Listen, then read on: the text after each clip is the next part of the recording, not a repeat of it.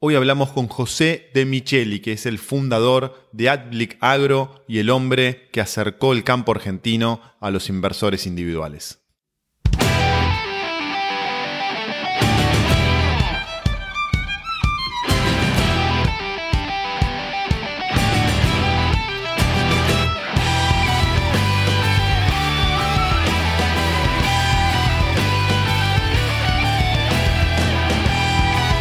Nombre es Fede Tesori y te doy la bienvenida a esta nueva edición de este podcast de inversiones, finanzas y economía. Hoy tenemos una charla muy interesante con José de Micheli. José es director ejecutivo y socio fundador de Adblick Agro Sociedad Anónima, que es una empresa que se creó 13 años atrás y que acercó el campo argentino a los inversores individuales. Un enfoque bastante innovador y que ha crecido una barbaridad durante estos últimos años. José es contador público recibido por la Universidad de Buenos Aires y posee un MBA en el IAE y además es profesor de prácticas de dirección del área de políticas de empresa con foco en entrepreneurship del IAE Business School. La charla salió muy interesante y yo les diría que hay dos aspectos que me parecen muy relevantes prestar atención. Primero es la experiencia de José de crear una empresa de la nada, una empresa que hoy ocupa un lugar destacado en el concierto de empresas argentinas, así que creo que la experiencia de José creando un proyecto de cero y seduciendo y trayendo y sumando al proyecto a figuras muy destacadas es hiper interesante. Y el otro aspecto desde el punto de vista de las inversiones es entender las oportunidades de inversión que tiene el campo argentino para los inversores individuales. Así que yo creo que esos son los dos aspectos que me parece que tenés que tener en cuenta a la hora de escuchar la charla. Así que te agradezco mucho por estar del otro lado y vamos directamente a la charla con José. José, ¿cómo estás? Muchas gracias por estar con nosotros. Hola Fede, ¿cómo estás? Buenas noches a todos. Buenísimo, bueno, muy bueno tenerte acá. Muchas gracias José por tu tiempo y, tu buena predisposición. Bueno, si te parece bien, empezamos por el principio. Eh, ¿Por qué no nos contás cómo surgió la idea de crear este, AdBlick, si no me equivoco, ya 13 años atrás? Es así, sí, es así sea, básicamente yo fui saltando de industrias, o sea, yo a los 18 años fui emprendedor, tuve mi primera empresa, después me fui a una compañía de insumos de computación, después me fui a una compañía de, sistemas telefónicos y salí a vender centrales telefónicas. Eh, de ahí me fui a consumo masivo, estuve en Molinos Río de la Plata, eh, en marketing y ventas. Y de ahí me fui a armar una compañía de merchandising en el negocio de entertainment para el grupo TIC. Y después de ocho años de estar en esa compañía, digamos, quería volver a emprender. Era el año 2006 y de alguna manera decía, bueno, yo quiero armar algo que no dependa del mercado interno, porque básicamente ya estaba moreno, los controles de precio, ya habíamos visto los controles de precio en otros gobiernos y que eso no funciona nunca. Para que no dependa del mercado interno, de alguna manera tiene que ser competitivo de la Argentina, el sector.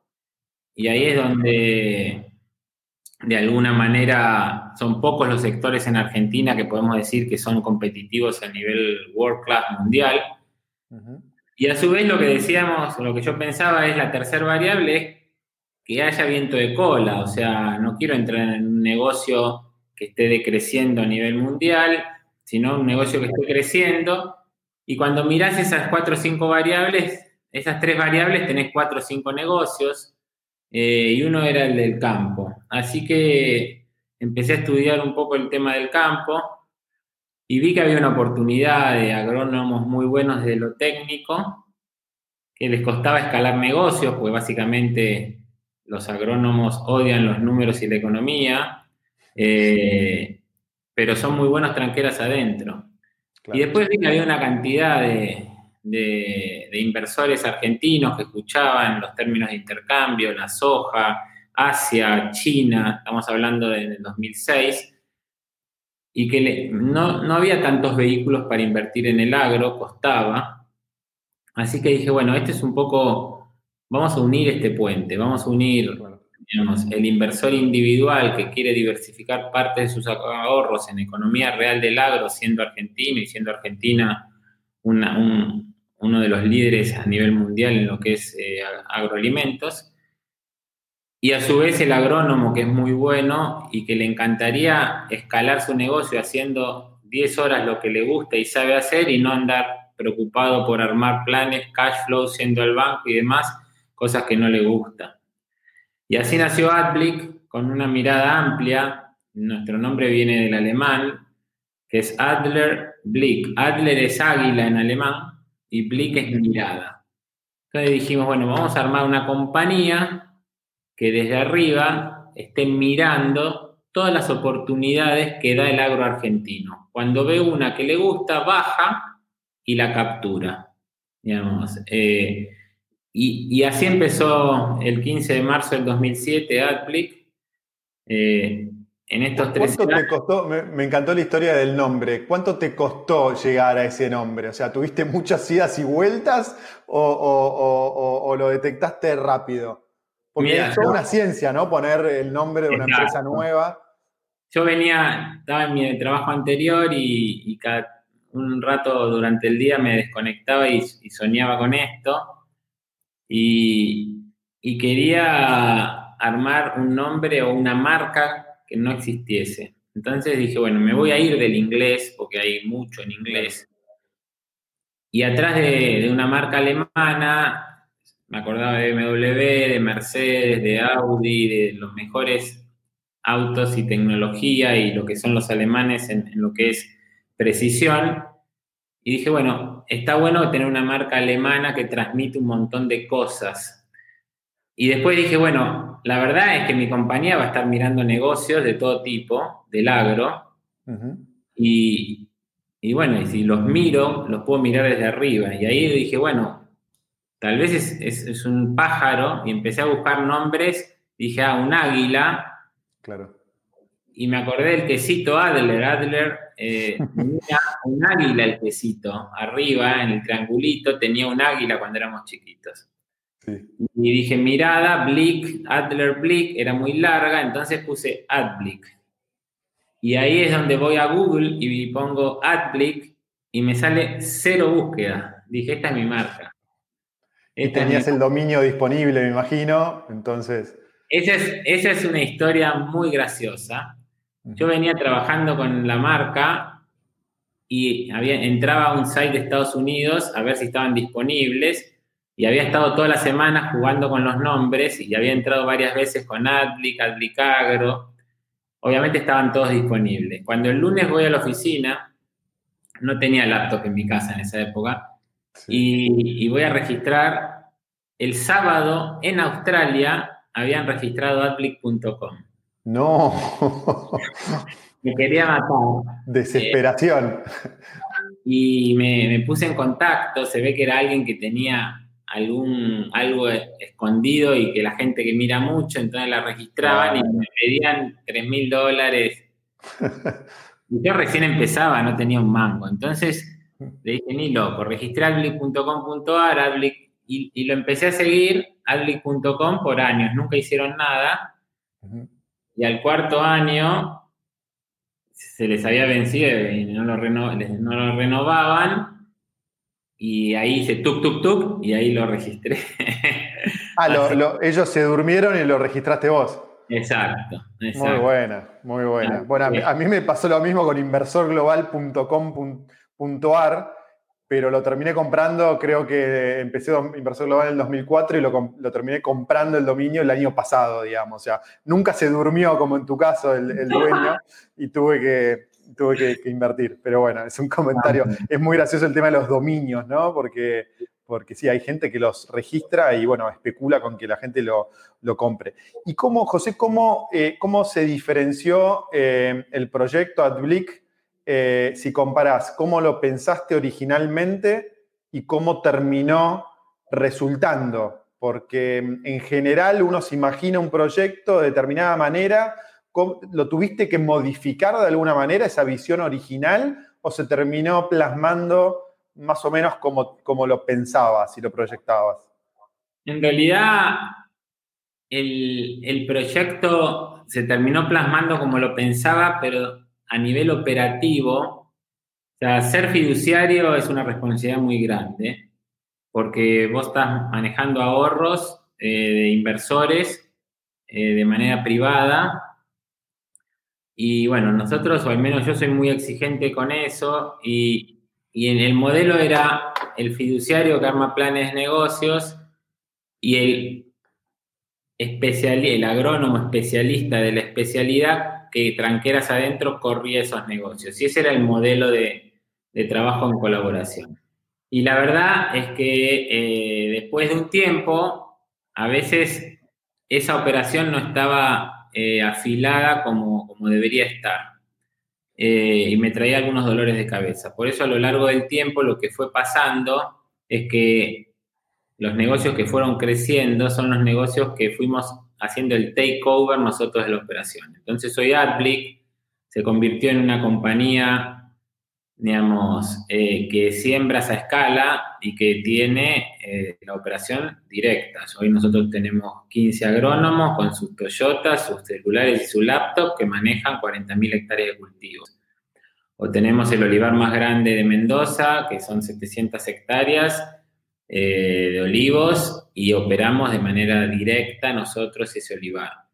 O sea, inicialmente vos no pensabas operar directamente y después te diste cuenta que sí, que era clave meterte directamente en la operación, digamos. Exacto, por un tema de, calidad de ejecución y de responsabilidad fiduciaria de, eh, de tener el control bien, bien de todo, más allá que uno controlaba, pero control base cero, digamos, ¿no?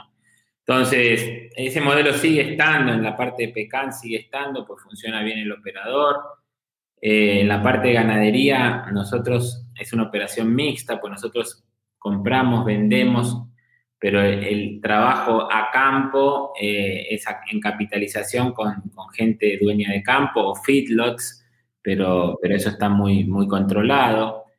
Estamos ahora desarrollando un negocio de hidroponía para hacer eh, frutillas y esa operación la vamos a hacer nosotros en función un poco, más allá de que no hay experiencia, ahí, ahí sí que no tenés el operador o el agrónomo líder o con curva de experiencia achatada en hidroponía. Entonces, eh, nosotros nos asociamos con un grupo español muy grande que tiene cantidad de hectáreas al aire libre y, y crearon el sistema de hibernáculos en hidroponía.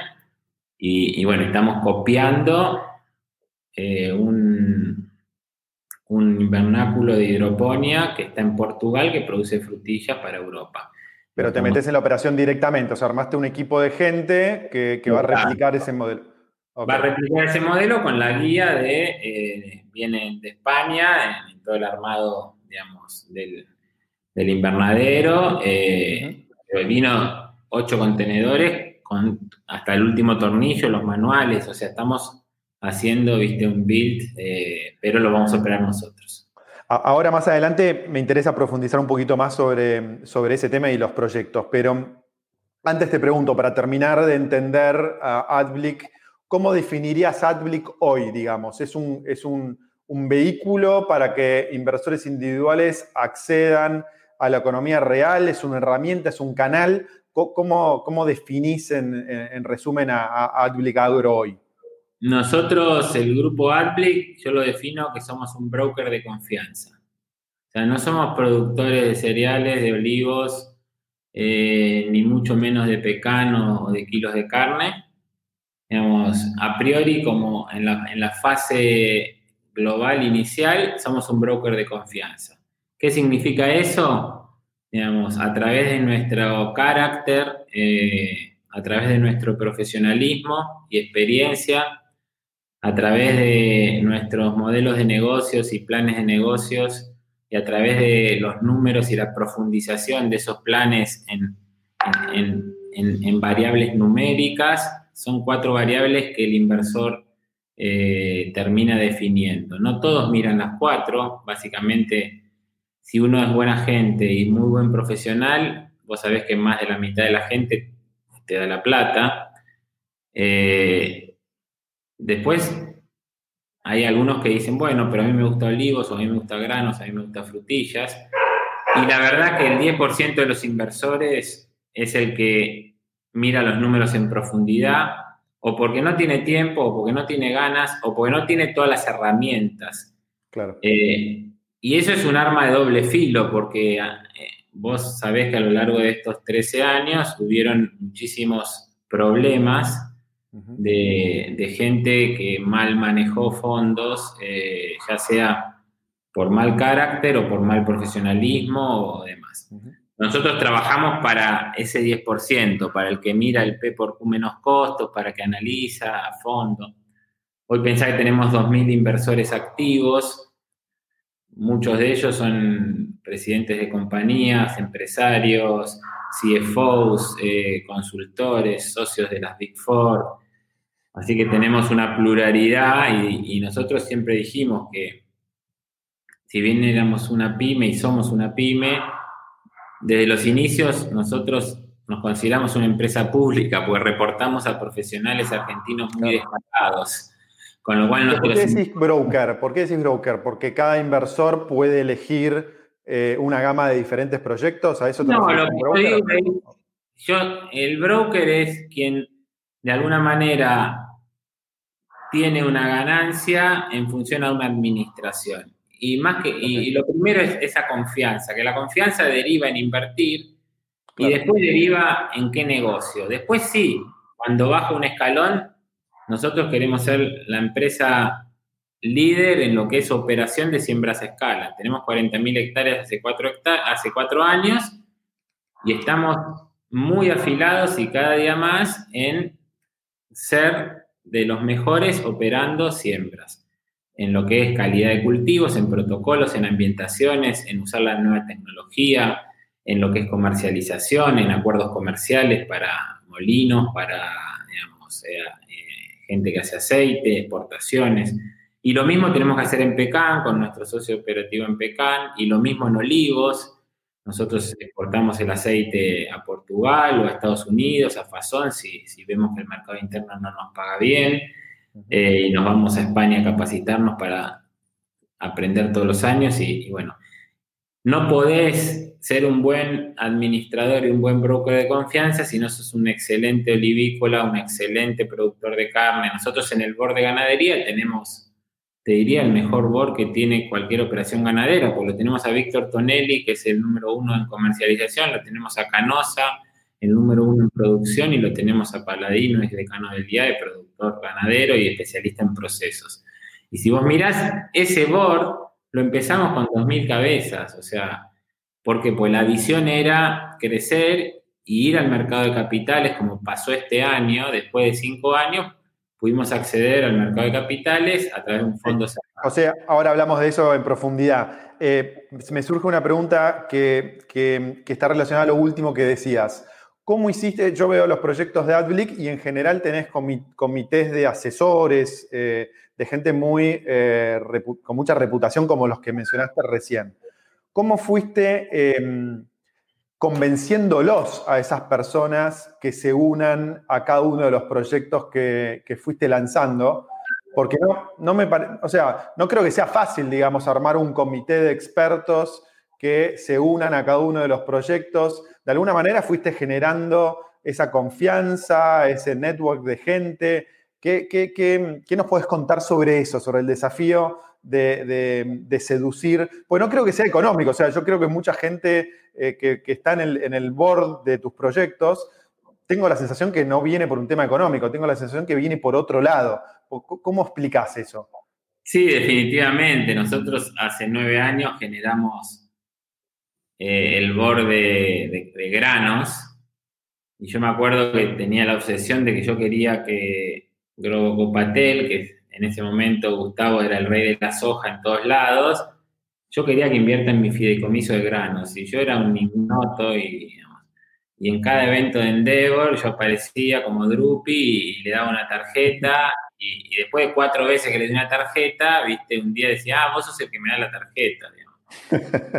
y, un día estaba la cena de Endeavor, él era, estaba en el directorio de Endeavor, era en el Sheraton, hace como nueve años, ocho años, Y, yo llamé a Carlos Casares y pedí por la asistente de la presidencia, digamos, eh, y di con la secretaria de, Gustavo y le dije, sé que Grobo Patel va a ir a la cena de Endeavor, y yo quedé en la última vez que le di una tarjeta que algún día vamos a, charlar, me gustaría tomar un café en el Sheraton con él antes de, de la cena de Endeavor. Y a los dos días me llaman de Carlos Casares diciendo que me daban ese cafecito, ¿viste? Y, ahí le conté que tenía a Pablo Calviño, que es un experto, digamos, en lo que es eh, la parte agronómica. En ese momento el CEO de Alicor para siete países era Renato Falvo, que estaba en el, en el board también de Granos, y Alejandro Carrera, uno de los fundadores del DIAE, que había escrito el caso del Tejar y profesor de estrategia y me dice, tenés mejor board que el grupo Los Grobos, me decía.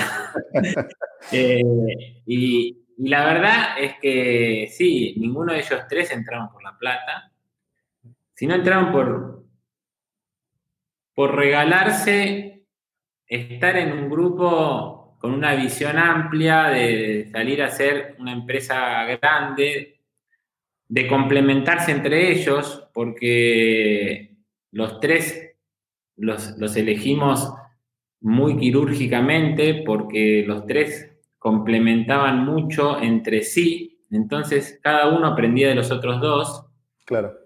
Eh, y la pasamos muy bien, y, hace nueve años que está ese board. Y, con el board de ganadería pasó lo mismo, o sea, eh, le ofrecimos a ellos diciendo no nos quieren acompañar porque acá hay una oportunidad y, y, bueno, y hoy, digamos, son mesas donde realmente hay afecto, hay mucho profesionalismo y es un placer participar de esas mesas, ¿no? Eh, y todo en la vida, digamos, uno dice, nosotros decimos en el día que hay tres motivaciones, la extrínseca, la intrínseca y la trascendente.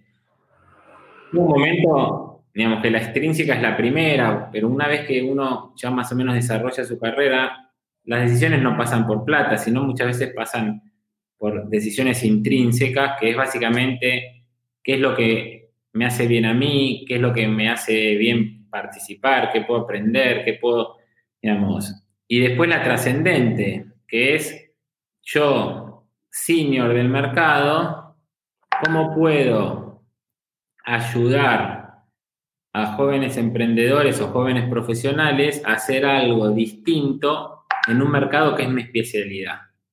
Y de alguna manera, cuando vos combinás lo trascendente, que, realmente cuando uno puede ayudar y cuando te habrá pasado a vos cuando sos mentor de chicos emprendedores, o, lo veo en los mentores de nuestra fundación de Bisblick, aprenden un montón de los becados. Y, y es un ida y vuelta. Entonces, eh, eso es un poco lo que me gusta combinar y, la verdad es que muchas veces decimos, bueno, sería genial estas tres personas. Y para este perfil, ¿quién es el B y quién es el C? Eh, internamente, ¿no?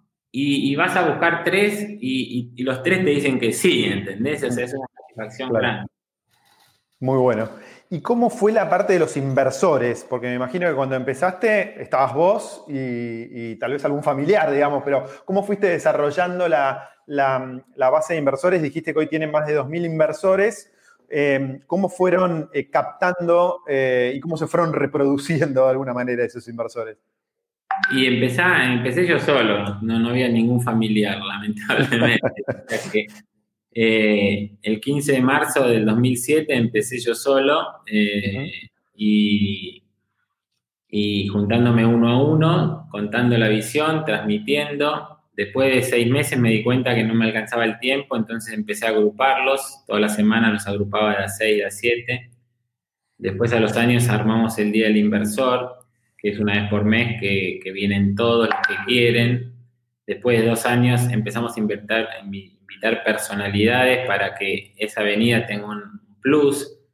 Entonces, qué sé yo, el día que se reestructuró la deuda, creo que fue 2011, por ahí vino, o se defolteó, no me acuerdo, se cerró el acuerdo, vino Guillermo en ese día a hablar y justo había pasado eso. El día del blanqueo vino César Lifkin, el número uno de impuestos.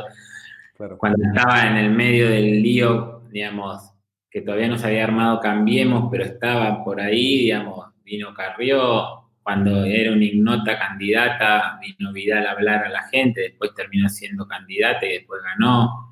Eh, o Guillermo Perkins habló de empresas de familia y demás. Entonces empezamos a generar una relación con los inversores de pertenencia también. Porque cuando yo armé esta compañía, la idea era armar algo distinto. O sea, una compañía, yo digo que nuestra filosofía es a corazón abierto. O sea, a mí me gusta, no me gusta cuando vas a, a veces yo fui a invertir, después terminar eh, viendo la letra chica, cosas distintas a lo que me habían dicho. Entonces, como que nosotros decimos que no hay contratos a prueba de garcas. O sea, si alguien tiene mala fe, por más que tengas un contrato.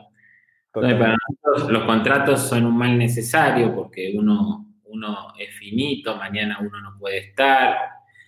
Eh, pero en realidad hay un espíritu de, trabajo eh, con los inversores de, ser parte de un proyecto, porque en realidad ellos son socios y ellos como socios contratan a un management que en este caso es una compañía formada por personas, pero nosotros, nuestros jefes son los inversores y nos debemos a ellos eh, y somos muy estrictos en, si un inversor pregunta algo y en 48 horas no tiene la respuesta o en 24, digamos, eh, arde Troya, o sea, se para la compañía para responder a un inversor. Y si un inversor tiene un problema, se para la compañía para vender la participación de ese inversor.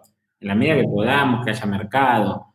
Pero no es que, uy, compré el lote este en este barrio y ahora sacan otro lote, entonces eh, yo quiero vender y, el desarrollador no me vende, ¿no? Eh, sino al contrario, no, no, paro las rotativas y tuvimos de todo tipo de problemas. Desde 2008 la gente que tenía sus ahorros en Lehman, en Lehman, con, fondos de Madoff, que ni sabía que lo tenían y se enteró después que su broker en Suiza había comprado fondos de Madoff, y desde divorcios, desde problemas familiares, desde... Tienes que ir viendo casos puntuales y tratar de resolverlos. Total. ¿Y hasta qué punto el, modelo que tiene Adblick y que, que pensaste muy bien eh, prevé o, soporta que, en el medio haya algo de tecnología, digamos, porque viste las plataformas de crowdfunding, ¿no? Que automatizan todo el proceso de inversión. Por lo que vos contás, tu, modelo es un poco más personal, ¿no? Porque justamente querés eh, generar ese sentido de pertenencia, esa, atención personal. ¿Pensaste o planeaste el tema de, armar una plataforma online que, que, pueda permitir escalar todavía mucho más esa base de 2.000 clientes o es algo que no tenés contemplado? No, la verdad es que lo pensamos muchas veces eh, y, la, salida es, lateral. O sea, nosotros salimos a armar eh, productos del mercado de capitales, que son los fondos cerrados, y tenemos a un socio como Invertir Online que hace, hace eso. Entonces, nosotros Contanos cómo es eso. Eso implica que inversores individuales podrían invertir en algún fondo de AdBlick a través de su cuenta de invertir online. Claro, o sea, AdBlick básicamente tiene un formato de fideicomisos de administración cerradas. Eso es que el inversor es igual al beneficiario con domicilio en Argentina, con lo cual el fideicomiso no es sujeto de impuesto a las ganancias, sino las ganancias caen en cabeza del inversor. Hay un administrador fiduciario que es Adblick Agro y un operador que es Adblick u otro operador de la especialidad. Y ahí entran los inversores individuales. A través del track record y a través de, ya tener una marca y demás, y con la ley de, los fondos cerrados que se armó para el blanqueo y después se perfeccionó hace un año y medio, donde no son sujetos del impuesto, pues si no hay una doble imposición, nosotros salimos al mercado de capitales a convencer a, los depositarios, en este caso al Banco Comafi, que confió en nosotros, y eh, al área como compañía líder eh, en lo que es colocación de, finanzas, diciéndole, vos sos una persona que, que está en las finanzas, que está en el mercado de capitales. En Argentina, el clúster número uno de negocios de Argentina es el agro.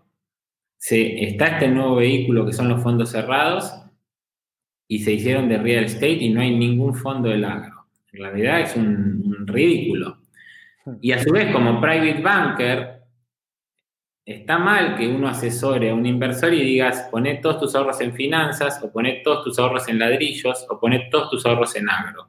Lo que nosotros decimos es que un buen asesor de inversiones tiene que asesorar en función al perfil de su cliente en una cartera y decimos que esa cartera tiene que tener 40-50% de finanzas o 40-50% de ladrillos y entre un 10 y un 20% en productos de economía real del agro, siendo argentinos. Después elegirás si sos dueño de un campo o si sos dueño de vacas que tienen menos riesgo o si querés hacer frutillas o olivos o, agricultura. Y ahí podés diversificar a su vez esa parte del 15-20%. Entonces, los fondos cerrados vienen a ser inversores de la operación que es el fideicomiso que siembra, vende y compra los granos. ¿eh? Entonces, el fondo cerrado Adli Granos tiene una sociedad gerente que es Alaria y tienen distintos colocadores. En el caso de ganadería, la sociedad gerente fue el Banco Superviel, Asset Management, y tuvimos cuatro colocadores. El Banco de Galicia, a través de su banca privada, le ofreció a sus clientes de banca privada el producto Adli Ganadería. Tuvimos al Banco Superviel, tuvimos a Cohen, aliados financieros, y tuvimos a invertir online en función de esto que vos decís, de la capilaridad de tickets más bajos. Entonces tuvimos 500 inversores que entraron en ganadería a través de invertir online. Eh, y ¿Qué ticket mínimo era en invertir online? ¿Cómo? ¿Qué, ticket mínimo era en el invertir promedio, El ticket mínimo era 25 mil pesos y el promedio creo que dio 70 mil pesos. O sea, fue una inversión baja, dio capilaridad eh, y, así, esa es la manera que vamos a escalar. Vamos a tener, digamos, eh, inversores directos que invierten a partir de 500 mil pesos en ganadería o, o 700 mil en, granos o 1.800.000 eh, que son 25 mil dólares en hidroponía, por ejemplo. Pero después tenés el fondo cerrado de Adli Granos y el fondo cerrado de Adli Ganadería, donde ahí los tickets son más bajos. O sea, el ticket para entrar en granos es 20 mil pesos. Nosotros hicimos la primera ronda el año pasado, donde se cerró con 106 cuotapartistas por 3 millones 55 mil dólares. Y si Dios ¿El colocador fue, los que mencionaste ahí, eh, el colocador ahí fue, el área. ahí fue el área, ok. La primera ronda fue el área. Y ahora estamos saliendo el martes, eh, creo que aprueba el directorio mañana de CNB, el martes se abre la segunda ronda de ese fondo, que va a haber cuatro días de difusión y después va a haber cinco días de suscripción, donde ahí vamos a tener a cuatro colocadores. Va a estar Alaria, va a estar Cohen, va a estar el banco Comafi y va a estar una compañía que se llama Alfi, que es una compañía nueva del grupo Alaria, que es similar a una plataforma de como invertir online. Esos cuatro colocadores van a colocar a privados y a instituciones, sea, ya tenemos compañías de seguros que ya dijeron que van a participar de esta ronda, tenemos algunas cajas previsionales eh, o algunas SGR que lo están viendo y después inversores individuales. Es un poco la mecánica. Buenísimo. Entonces, de esa manera incrementás la base de inversores sin necesidad de meterte vos en la relación directamente como hacías con los inversores originales, digamos.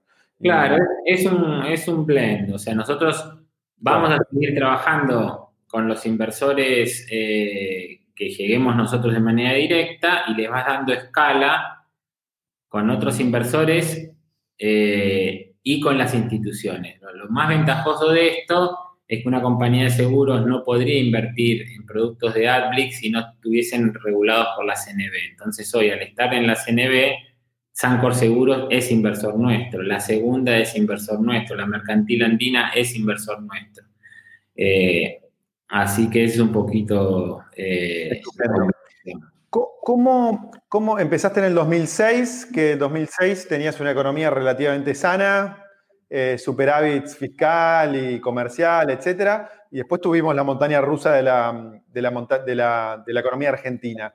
¿Cómo fuiste viviendo cada uno de esos periodos y cómo fuiste, si lo hiciste, adaptando los, los, los proyectos y las formas? O sea, tuviste que variar mucho en estos 13 años en base a cómo iba la macroeconomía o más o menos los proyectos mantuvieron la misma diagramación y la misma estructura? No, no, eh, digamos, eh, yo digo que la, macro de Argentina corcovea y, y, nunca un plan de negocio se cumple en Argentina, esa es la verdad, por eso hablamos de profesionalismo y carácter, que yo digo, hay que ser muy honesto y trabajar el doble para ganar la mitad. Y por ahí pasamos la tormenta perfecta. O sea, esa es la realidad de Argentina. Con lo cual nos pasó un montón de cosas y hemos perdido mucha plata en algunos proyectos. Eh, pero siempre compartiéndolo con los inversores y entendiendo. Y, si hay un problema, el primero que se entera es el inversor y decir, bueno, estamos trabajando de esta manera para resolverlo y tal vez surgen ideas del propio inversor. Y ahí estamos pasando las tormentas. O sea, yo digo que, digamos, Olivos nos agarró el corralito, tuvimos inflación del 100% en dólares, con lo cual la mano de obra y la construcción del olivar número 2 se duplicó en función a los dólares previstos del plan. Y eso te generó un gap enorme. Y sobre eso vinieron las primeras 230 hectáreas, una helada que no había pasado en 10 años y nos quemó todas las plantas. O sea que trabajamos un año, perdimos todo lo del trabajo, más todas las plantas, y a, a eso el 100% de inflación en dólares. Bueno, y, eso lo fuimos sacando adelante y hoy Olivos 2 está un año, está en el punto de equilibrio, Olivos 1 ya gana plata eh, y siempre resolviéndolo en los inversores, con los inversores. Hemos tenido asambleas de 100 personas eh, para resolver problemas picantes. ¿sí? Eh, necesita mucha flexibilidad, me imagino. Total. O sea, necesita ser muy flexible y, y a su vez tener una resiliencia grande. Y nosotros, en el 2008, cuando estaba el paro del campo, lo que hicimos en octubre fue empezar a trabajar en Adbligranos, porque veíamos que después de, de esa gran catástrofe, que era la 125, la baja de precios y la doble sequía, iba a ser una oportunidad interesante para entrar. Entonces, muchas veces, a veces, la gente proyecta con el espejo retrovisor y no con las realidades que están pasando para tomar decisiones hacia el futuro. Entonces, un poco nosotros tratamos de aislarnos de la macroeconomía, porque el emprendedor en el fondo decide su día a día, cada día cuando se levanta y la actitud que le pone. Eh, si, nosotros tuviésemos que pensar que Argentina en el 2008 no, hubiera, no hubiéramos lanzado Adligranos en, en abril del 2009. Si en el 2015 tuviéramos que pensar que era el peor año de la década eh, del gobierno de Kirchner y, que en ese año era electoral y que estaba Scioli o Macri, no hubiéramos lanzado en septiembre del 2015 ganadería y el éxito que fue, porque era un momento para entrar.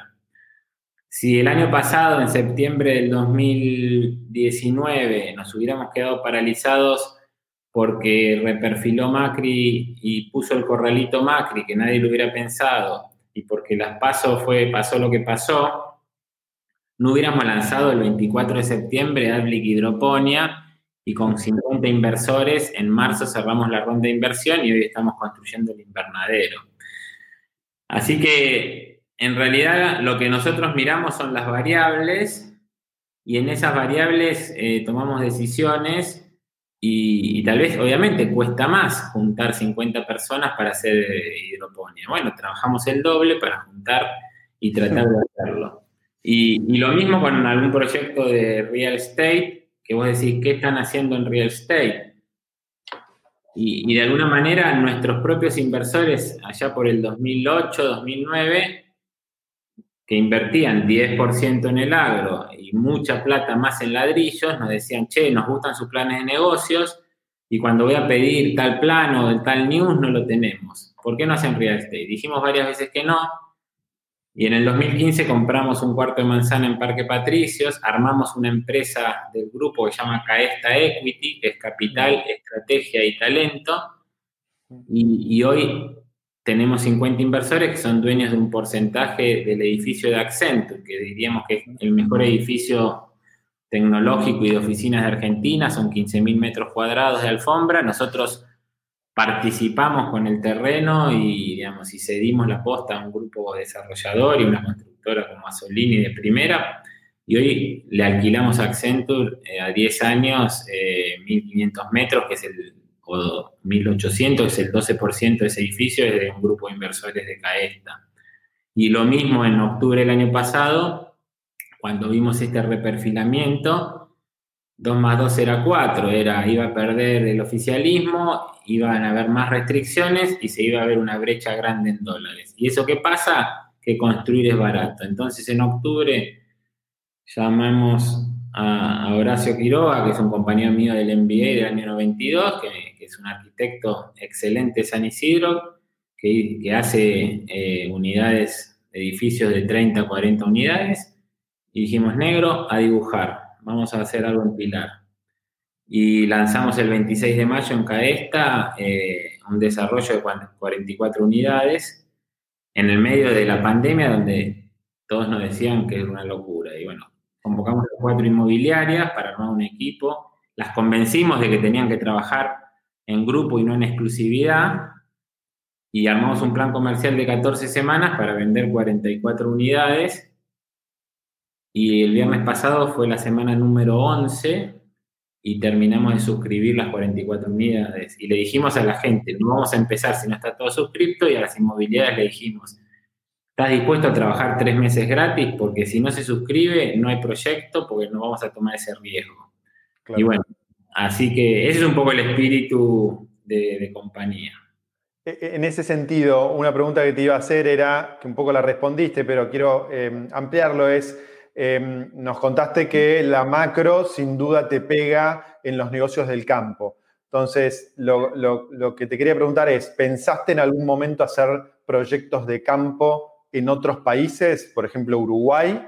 Y relacionado a eso, eh, porque tenés la red de, inversores que te sigue y que sin duda tiene confianza en vos y en tu equipo. Entonces digo, ¿pensaste tratar de saltar esas restricciones macroeconómicas yéndote a otro país, Uruguay, Paraguay o cualquier otro? Y o irte a otros sectores. Irte a otros sectores, me ah, nos contaste que te, estás metiendo en real estate, pero ¿cómo ves esa posibilidad de diversificación? ¿Es algo que considerás o no? Sí, sí, nosotros, las tentaciones son grandes. Pensar, nosotros empezamos a sembrar en la provincia de Buenos Aires hace 12 años y tuvimos ofertas para sembrar en Córdoba, en Santiago del Estero, en Salta, en Uruguay, en Brasil, en Paraguay y supimos decir que no, no, no, no, porque es muy difícil eh, en un negocio de márgenes muy chicos eh, hacer algo en otra zona que no domines y, por eso fuimos muy cuidadosos y prudentes. Ah, y por eso Granos es lo que es y no tal vez hubiera quedado en el camino como quedaron muchos otros.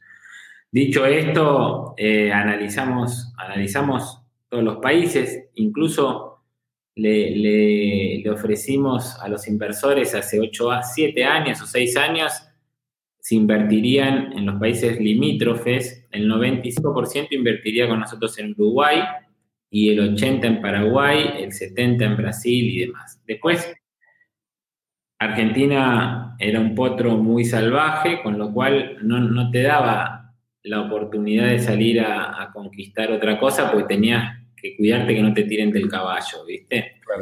Y por eso no lo hicimos. Eh, pero ahora sí, ahora lo estamos analizando. En su momento también tuvimos un inversor que dijo, queremos hacer olivos, compramos un campo, invertimos dos millones en olivos en Uruguay. Y me acuerdo que fui con, mi experto olivícola ahí a Punta del Este y fuimos a ver los olivares que hay camino a Rocha, en el departamento de Rocha.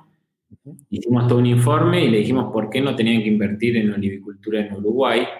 Y para mí era buenísimo, porque tenía los dos millones y decía, dale, vale, no enche las bolas, quiero comprar y que lo hagas. Y ya, no, no, está bueno, porque Uruguay en ese momento podés hacer ganadería, pero no livicultura.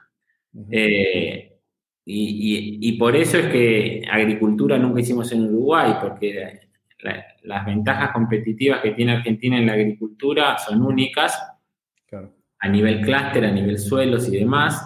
El riesgo de agricultura en Uruguay, que tiene, digamos, una tierra eh, que 20 días no llovieron y, tenés un problema, eh, y de hecho no le ha ido a los grandes pools que han ido o empresas de siembras a Uruguay, no les ha ido bien. Entonces somos muy prudentes. Ahora estamos mirando algo de ganadería en Uruguay, estamos mirando algunos negocios en Paraguay. Eh, pero como una estrategia, digamos, muy de mediano a largo plazo. Sabemos que los inversores nos van a acompañar, eh, pero tenemos que tener la responsabilidad de justamente estar convencidos eh, de, lo que es hacer negocios en otro país, en el agro. Clarísimo.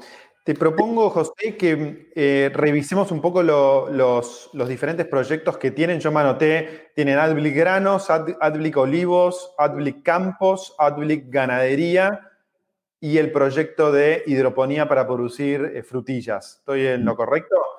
Eh, ¿cómo, puedes ayudarnos a, sobre todo a aquellos que no, todavía no entienden bien el negocio agropecuario, tratar de ubicarnos en, en una ecuación de riesgo, retorno, plazos? En cada uno de los, de los proyectos. Por ejemplo, empecemos con, Ad, con AdBrick Granos, digamos. O sea, si lo podemos Te lo voy a ubicar distinto. Te lo voy a, ubicar a nivel inversiones financieras.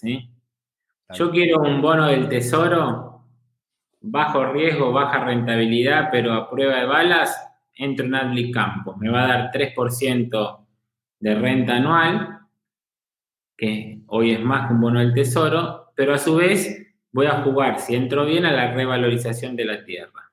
Es un Porque ahí el proyecto compra campos directamente, digamos. Al campo, vos en vez de comprar un departamento, compras un pedazo de un campo. Entonces, y ese es un proyecto de entre 3 y 6 años, porque tenés que ver en qué momento te conviene salir. Hoy, por ejemplo, es un momento para entrar y no para salir. ¿sí? Entonces, si vos entraste hace tres años y pensabas salir el año que viene, y la verdad es que vas a tener que esperar tal vez dos años más. Pero todos los años cobras 3%. Y eso se lo, se lo recomiendas, depende del perfil. El segundo es, bueno, tengo un campo. Para José, ese, ese de, el de campos, ¿es un proyecto que tenés siempre abierto o tenés también ventanas de, de, eh, de tiempo para entrar? En realidad es un proyecto que es al revés. Nosotros mm, salimos a buscar una oportunidad y ante esa oportunidad ah, lo abrimos y salimos a buscar la plata. ¿sí? Perfecto, perfecto. Después tenés al Olivos. Sos dueño de un campo, pero le pones una intensidad, digamos, de invertir en un olivar y en riego y en una operación costosa para hacer. Entonces ahí tengo un bono corporativo. En vez de un bono del tesoro, tengo un bono corporativo.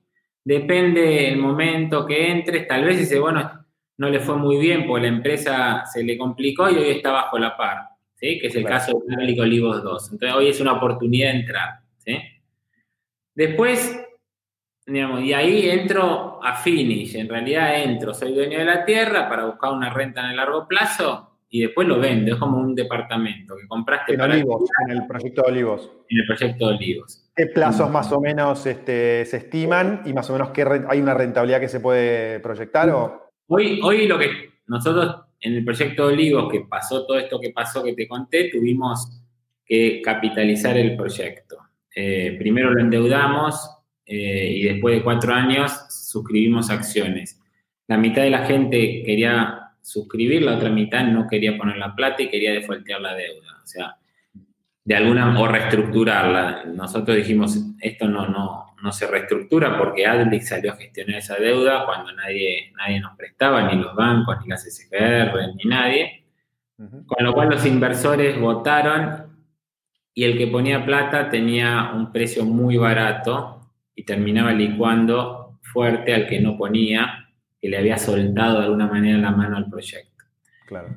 Y ahí es donde el 75% de esa capitalización se hizo, a un precio muy barato, que es 8.600 dólares la hectárea, que es la mitad de lo que vale hacer la reposición. Mm. Y, eh, y hoy queda unas, un millón de dólares por capitalizar, donde hasta dentro de unos días se vende 8.600 y ahora cambia el precio dentro de 20 días a 10.000, pero son dólares oficiales. Entonces, hoy en realidad estás comprando eh, un olivar muy barato. Entonces ahí es una oportunidad porque en realidad estás comprando barato. Después, ese olivar te tiene que dar 10% de renta, pero como vos estás comprando barato, te tal vez te va a dar 18% de renta. O lo compraste y después saliste en 3, 4 años. Okay. Entro en un bono corporativo que tiene bajo riesgo porque el olivar ya está desarrollado y que está bajo la par. Después puedo entrar en un negocio de hidroponía es un negocio, digamos, a una mirada entre 3 y 6 años, donde tengo renta el primer año y medio, donde es algo nuevo, con lo cual tiene el riesgo de lo nuevo. Lo nuevo en Argentina, o sea, está probado en el mundo, pero bueno, en Argentina es nuevo. O sea, estás trabajando para mitigarlos. Si, si las frutillas salen como salen en Europa, la Anónima, eh, Jumbo y todo, ya nos dijeron que las quieren. El mercado central va a haber frutillas nuestras cuando no hay en el mercado central, con lo cual, o sea, ahí es dominar el Q y hacer un buen trabajo de comercialización. Y esa, ahí te vas a tener rentas mayores, cerca del 20%. ¿sí? Y ahí tenés un bono eh, o un equity, ahí pasaste a equity. Un equity. Después entras en el negocio de granos, que yo digo que es el negocio donde más viento en la cara tiene, porque si vos haces agricultura en tu campo en Córdoba y te toca una sequía como hace dos años y vos haces soja y maíz, ese año perdiste 50%. Claro. Y tal vez te dejó afuera del negocio al año siguiente porque no tenés capital para volver a sembrar y sembrar la mitad. Entonces, el secreto de la agricultura es la diversidad de zonas y la diversidad de cultivos. Entonces, es un negocio de equity que si lo mirás standalone es de alto riesgo, pero si empezás a hacer doble clic y entendés el negocio, vos podés armar un negocio de agricultura de siembras a escala, donde tengas ocho cultivos y 10 zonas distintas que se complementan en climas y a su vez trabajes con contratos cerrados para molinos o para aceiteras que es lo que hace granos. Entonces convertiste un negocio de alto riesgo en un negocio de un riesgo medio. ¿Por qué? Porque nunca vas a perder el 50%, perdiste el 7% cuando todos perdían 30 o 50 por el tema de la sequía, por tus diversificaciones. Tampoco vas a ganar el 50, vas a ganar el 15, el 20, pero achataste, digamos, eh, el riesgo en función a esto. Eh, y hoy, hace cuatro años que hacemos 40.000 hectáreas y volvemos este año a hacer otras 40.000. Eh, ¿Por qué? ¿Por qué no te vas a 50 si en realidad el fondo te da más plata o conseguís más plata? Porque esto no es invertir en acciones de Amazon, es alquilar un campo y operarlo. Y eso, digamos, hay que saber hacerlo, hay que tener la gente los contratistas. Entonces, digamos, nosotros estamos afilando, como le decimos, la sierra. Hemos puesto muchos sistemas. Tenemos un, SAS, que es el sistema de control de gestión mejor del mundo. Tenemos una aplicación que desarrollamos interna para todo lo que es imágenes y el manejo operativo de cómo el agrónomo a la mañana decide dónde ir a ver primero los cultivos o sea, trabajamos eh, mucho eh, lote a lote, son 100 campos y 400 lotes, y cada lote es un cuadro de resultados, y cada lote está ambientado, digamos, y el agrónomo tiene las variables para decidir por lote. Y cuando vos mirás, creo que fueron 400.000 eventos la última campaña, las decisiones que tomaste desde que alquilaste hasta que terminaste de vender eh, las últimas de las 150.000 toneladas, son cantidad. Bueno, ahora estamos trabajando en, lo que es la digitalización y vamos a armar un proyecto de mediano plazo en lo que es la digitalización de ese negocio para ser a su, vez aún más eficientes. O sea, es un negocio complejo, ¿no? Que le, le tenés que poner mucha inteligencia. ¿Y faltó, creo que, mencionar ganadería o...? Faltó mencionar ganadería. Ganadería es el negocio después de la tierra, es el negocio de menos riesgo. Perfecto. Y por cómo está armado, te da una muy buena relación de riesgo-retorno. ¿Por qué? Pues nosotros en ganadería no entramos en la cabaña de producir eh, toros, ni entramos en la, en la cría de producir terneros. Nosotros en ganadería estamos en lo que es recría y terminación. ¿Qué es eso? Compramos los terneros, los engordamos a pasto y los terminamos en fieldot para exportación de 481 eh, o, para exportación. De hecho, en nuestro fondo eh, de ganadería, dos frigoríficos eh, de los líderes son inversores para seguir apostando a incrementar el año que viene y tener productos que le vamos a ir haciendo a medida para los mercados de exportación. Entonces, ese negocio, por cómo está armado, es un negocio que buscas 8% en kilos de carne y buscas ganarle 10 puntos a la inflación. Y, depende en el momento que entres o no, digamos, tal vez le puedes ganar más. Argentina tiene una oportunidad gigante en, en eso y sobre todo el año pasado que se murieron la mitad de las madres de cerdos de China, que explica el 25% de las madres de cerdos mundial, eso pasó medio desapercibido para el público en general. China perdió, la, digamos, el mundo perdió, digamos, un cuarto de, las madres que crían cerdos. Quiere decir que este año toda la carne que se produzca en el mundo, de todo tipo, la va a absorber el mercado chino. Y va a tardar cinco años en recuperar eso. Por eso habrás visto en el diario que, se habla de grandes inversiones chinas para producir cerdo en Argentina, pues se dieron cuenta que esta peste que les pasó les puede volver a pasar. Entonces, de alguna manera tienen que diversificar parte de su producción y no querer hacer todo in-house y, van a tener que ceder algo de margen. Entonces lo van a hacer en Argentina con inversiones chinas. Y... Muy interesante. José, cerremos la charla si te parece bien. Sé que la semana que viene, si no me equivoco, están haciendo el evento Argentina Visión 2020-40 que este año se llamará Liderando el Agro 5.0, Biotech, Innovación, Bioenergía, Entrepreneurship y AgTech. Si no me equivoco, ya hace unos cuantos años que están organizando mm, este evento. ¿Por qué no nos contás de, qué se trata? Bueno, Argentina Visión 2020 nació en el año 2013 allá por, por diciembre del 2012, el IAE Business School, junto con la Universidad Austral, la sede de Rosario, que es especialista en el MBA de agro y todo lo que es agronegocios, se juntaron para lanzar un curso de liderazgo de alta dirección al agro.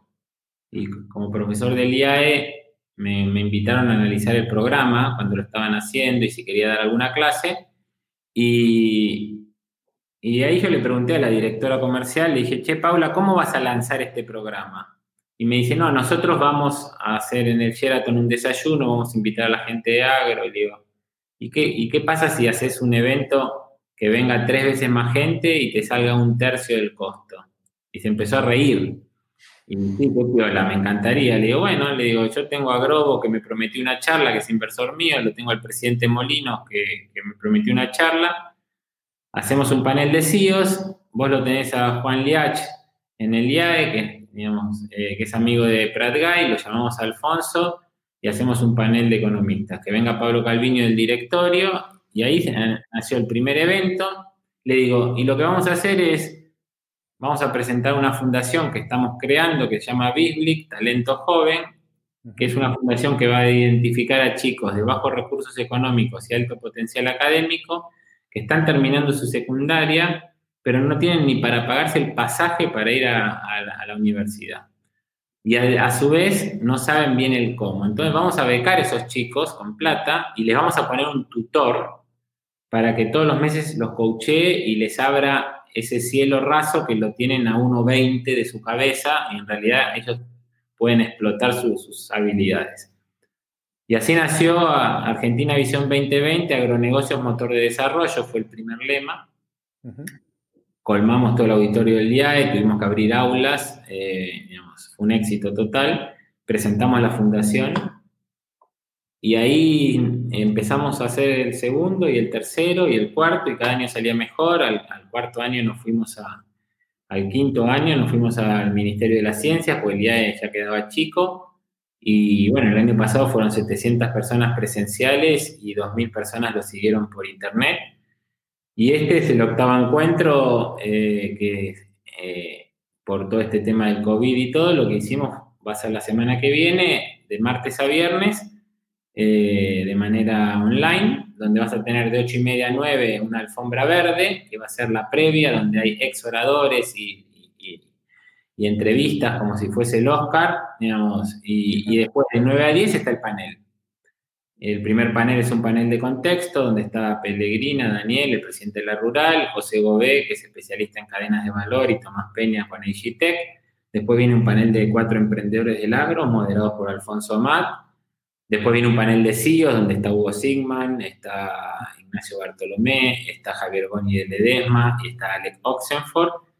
Y, el cierre es genial porque va a estar el fundador del IAE, que hoy tiene 83 años, José Luis Gómez, que en el año 77 tuvo la visión de hacer el IAE, entrevistado por Silvia Neistat de, la, eh, de Clarín, eh, y, y va a estar Mariano Meyer hablando de emprendedores, Ana Galeano y cierra Federico Truco como presidente de Bioceres. Así que, y esto es eh, a, beneficio 100% de la fundación. O sea, entras al site Argentina Visión 2020, barra eventos, te puedes registrar por 400 pesos, o si querés pagar una beca 5.000 o media beca 2.500, o un cuarto de beca 1.250 y vas a tener para ver online los cuatro días de ocho y media a 10 de la mañana. Así que, ¿Qué vas a hacer con el nombre ahora que llegamos al 2020? ¿Vas a cambiarlo o...? sí, ya hace tres años que el encuentro se llama Argentina Visión 2020 barra 40. Mm. Hace tres años lo hacemos así y este es el último año que tiene el 2020 y ya el año que viene es Argentina Visión 2040. Estupendo, muy buena idea. Bueno, José, mil gracias por tu tiempo, mil gracias por la charla, felicitaciones por, por esta última iniciativa y por, y por, todo lo logrado. Así que bueno, te agradecemos un montón y bueno, suerte la semana que viene y seguimos en contacto. Vamos a dejar el link también de Argentina en el video, vamos a dejar el link para que aquellos que se quieran comprar su entrada puedan hacerlo. Así que mil gracias. la verdad es que, que gracias por esta oportunidad la verdad que muy contento de, poder compartir esta vivencia eh, de estos 13 años y, bueno, y, todo lo que has desarrollado vos desde que empezamos parecidos un par de años antes empezaste vos y hemos compartido algunas notas en su momento en la revista que, hacían. la empresa, me acuerdo perfecto.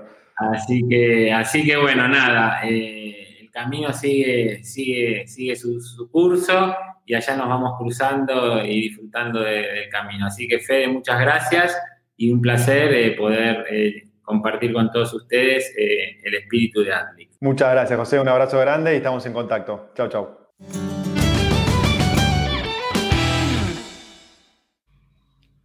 Qué interesante que salió la charla con José. La verdad que me apasiona cuando podemos combinar en una conversación eh, dos aspectos. El primero es cómo armar una empresa de cero, que José explicó y compartió muy generosamente toda su, trayectoria, sus experiencias, sus aprendizajes. Eh, eso me parece apasionante. Y si podemos combinar eso aprendiendo, al mismo tiempo aprendiendo de inversiones, aprendiendo algo del mundo de las inversiones en el campo argentino, eh, creo que es doblemente valioso, ¿no? Me gustó mucho el final como cuando José dividió los diferentes tipos de alternativas de inversión en el campo argentino, comparándolos con bonos, acciones, etcétera, con, su perfil de riesgo y retorno. Eh, la verdad que muy, muy interesante la experiencia de José y ojalá que Adblick y todos sus proyectos, tanto la fundación como su conferencia, sigan progresando como lo vinieron haciendo durante los últimos años. Así que espero que lo hayas disfrutado. Muchísimas gracias por estar del otro lado. No dejes de registrarte a mi newsletter gratuito. Puedes entrar a www.fedetesore.com barra newsletter y ahí te accedes a eh, la posibilidad de dejar tu email y todos los miércoles te voy a mandar contenido interesante sobre cómo crecer en el mundo de las inversiones, las finanzas, los negocios y si tenés eh, sugerencias, comentarios, preguntas, no dejes de escribirme a fede